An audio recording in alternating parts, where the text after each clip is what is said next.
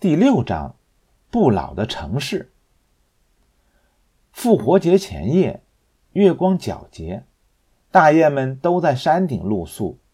尼尔斯躲在草丛里，仰望夜空，想入非非。这个时候，白冠埃尔曼里奇先生出乎意料的来了。他邀请尼尔斯趁着月光骑在他背上去兜兜风。这次飞行的时间很短。不一会儿，他们就降落在了一处荒无人烟的海滩上。白冠因为累了，要休息一会儿，尼尔斯便独自到周围走动。他刚迈出一两步，脚底下就碰到个硬东西。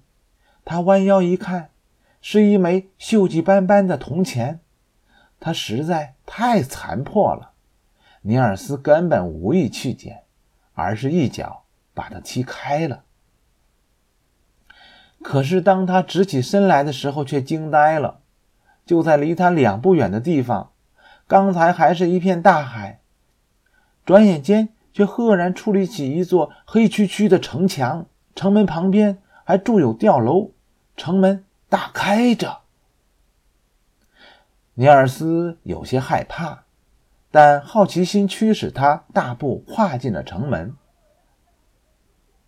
他发现城门前的广场上人流如潮，熙熙攘攘，每个人都衣着光鲜，气度不凡。这座城市的每栋房屋都有一堵山墙临街，山墙上面布满了彩画浮雕，使人觉得他们像是在竞相比美。尼尔斯被眼前的景象吸引住了，这样的东西我以前从未见过。以后恐怕也见不到了，我得看快点儿。他自言自语地说着。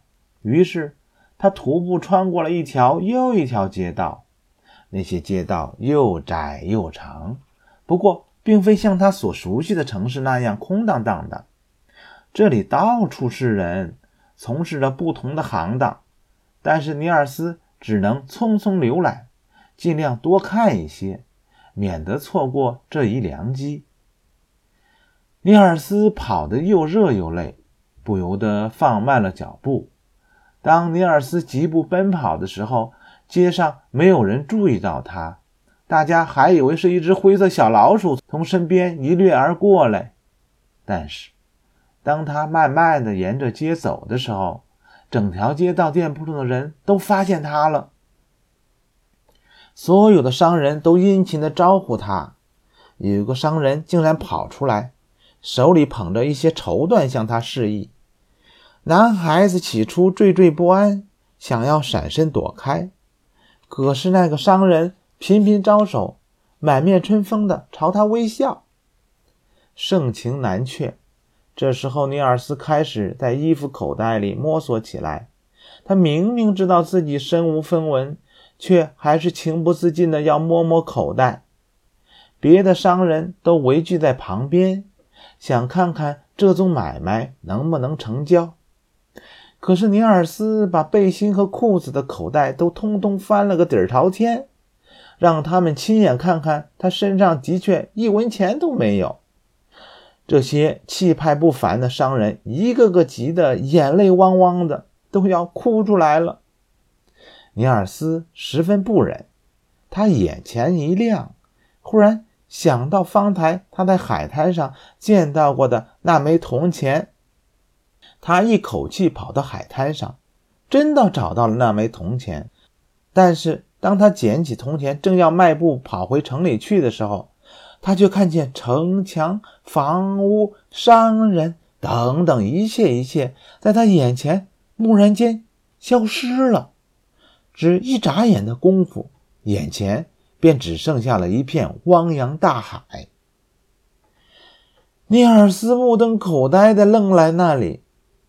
就在这时候，埃尔曼里奇先生醒了。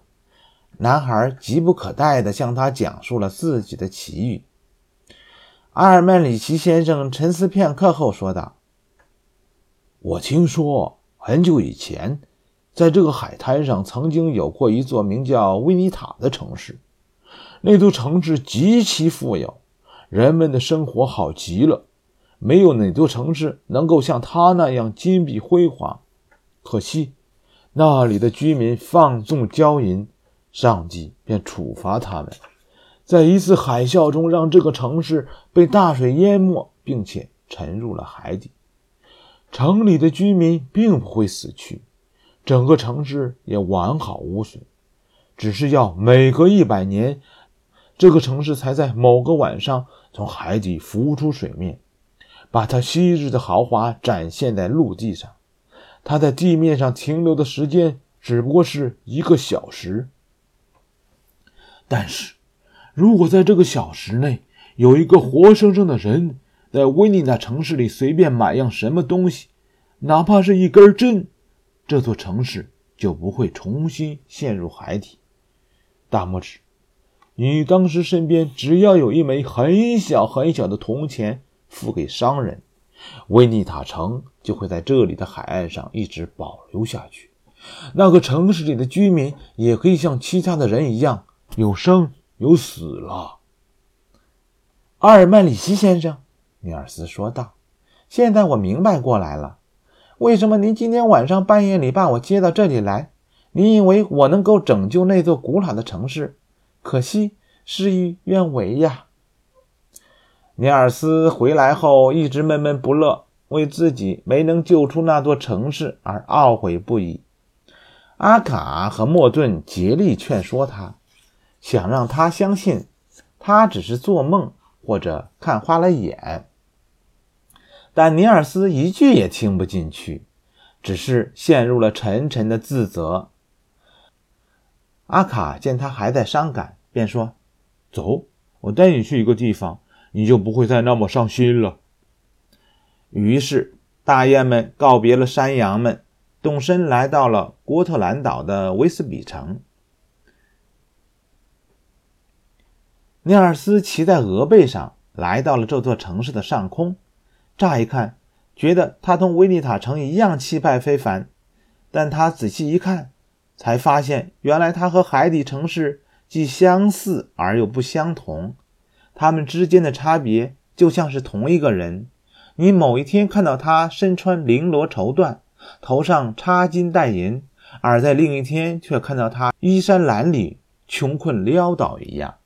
不错，这座城市也有过昔日的显赫，就像他骑在鹅背上仍在魂牵梦萦的思念的那座城市一样。然而，现在残留的楼房和教堂已经坍塌。墙壁上爬满了常春藤，城门口早已经没有了门板，守卫的武士和卫兵没有了踪迹，昔日的显赫威势已经一去不复返，只剩下了光秃秃的残垣断壁。夜晚，大雁们卧在地上进入了梦乡，而尼尔斯却久久不能入眠，看到了城市残旧的一面。他的心情渐渐平静下来。他想，即便那座城市没有沉入海底的话，说不定过了多少年之后，也会变得和眼前这座城市一样的衰败。与其这样，还不如让它风采永存，完好无缺地深藏在海底呢。这样想着，他便不再为自己没能拯救那座沉没在海里的城市而苦恼了。